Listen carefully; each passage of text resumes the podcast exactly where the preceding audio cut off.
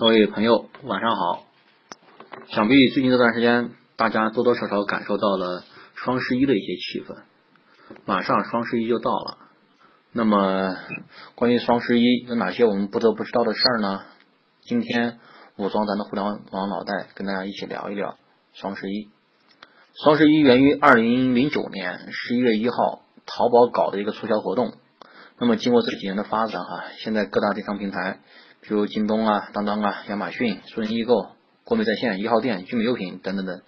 全都积极的加入到双十一这个大活动中来了，都在这天大搞促销，甚至全球有两百多个国家和地区都积极参与进来一起玩。去年的双十一的时候呢，纽交所、纽约证券交易所专门为此举办了一个远程的开市敲钟仪式，所以说至此。迄今为止，双十一俨然已经发展成为了一个全球网民的网购狂欢节，是所有的网络商家最重大的促销日。去年双十一当天，天猫的成交额为九百一十二亿元，这相当于什么呢？全中国每个人都在上面消费了六十块钱。大家想想看，这个交易额背后得有多少人去下单，有多少个商家去处理这些订单？有多少个商家的服务员来进行服务？有多少个快递员去取快件、去送件、送送件？受双十一影响的全中国人数、全世界的人数，远超历史上任何一次规模浩大的行动。所以呢，这件事情呢，中央都在密切的关注着。就在昨天，咱国家工商总局约谈了国内主要的几大电商厂家，要求大家规范网络促销活动。有序的竞争，不要互相抹黑，哎，要严格的去治理、去防范那些网络欺诈行为。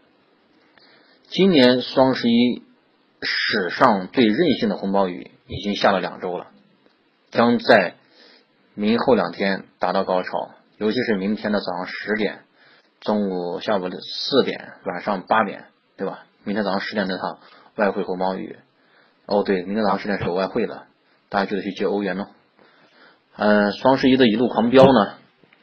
也让我们看到了一些相关的社会现象。举两个例子吧，比如说，首先是让一个网络名词“剁手党”走进了现实生活中。在二零一二年双十一之后呢，苏州有一对小两口，因为这个女方在网上大量的购物，产生了口角，结果那女生呢一气之下剁掉了自己的一个手指头。双十一也带动了光棍节的流行，每年在这一天选择的这一天脱光或者变成光棍，或者是各种方式表现自己情感的人，出的招数真的是五花八门。最后呢，大家一起看一组数据啊，呃，二零零九年的双十一是淘宝是零点五亿元的交易额，一零年九点三五亿元，翻了 N 倍，到二零一一年三十三点六亿元，二零一二年一百九十一亿元。二零一三年三百五十点一九亿元，二零一四年五百七十一亿元，去年九百一十二亿元。大家猜猜看，今年二零一六年的双十一，咱们天猫上的交易额能达到多少亿元呢？大家感兴趣的话，可以回复哈，回复我这个专辑，在下面打上你的预测。嗯，好了，今天咱们聊双十一就聊到这里，谢谢大家收听，喜欢就关注并转发吧。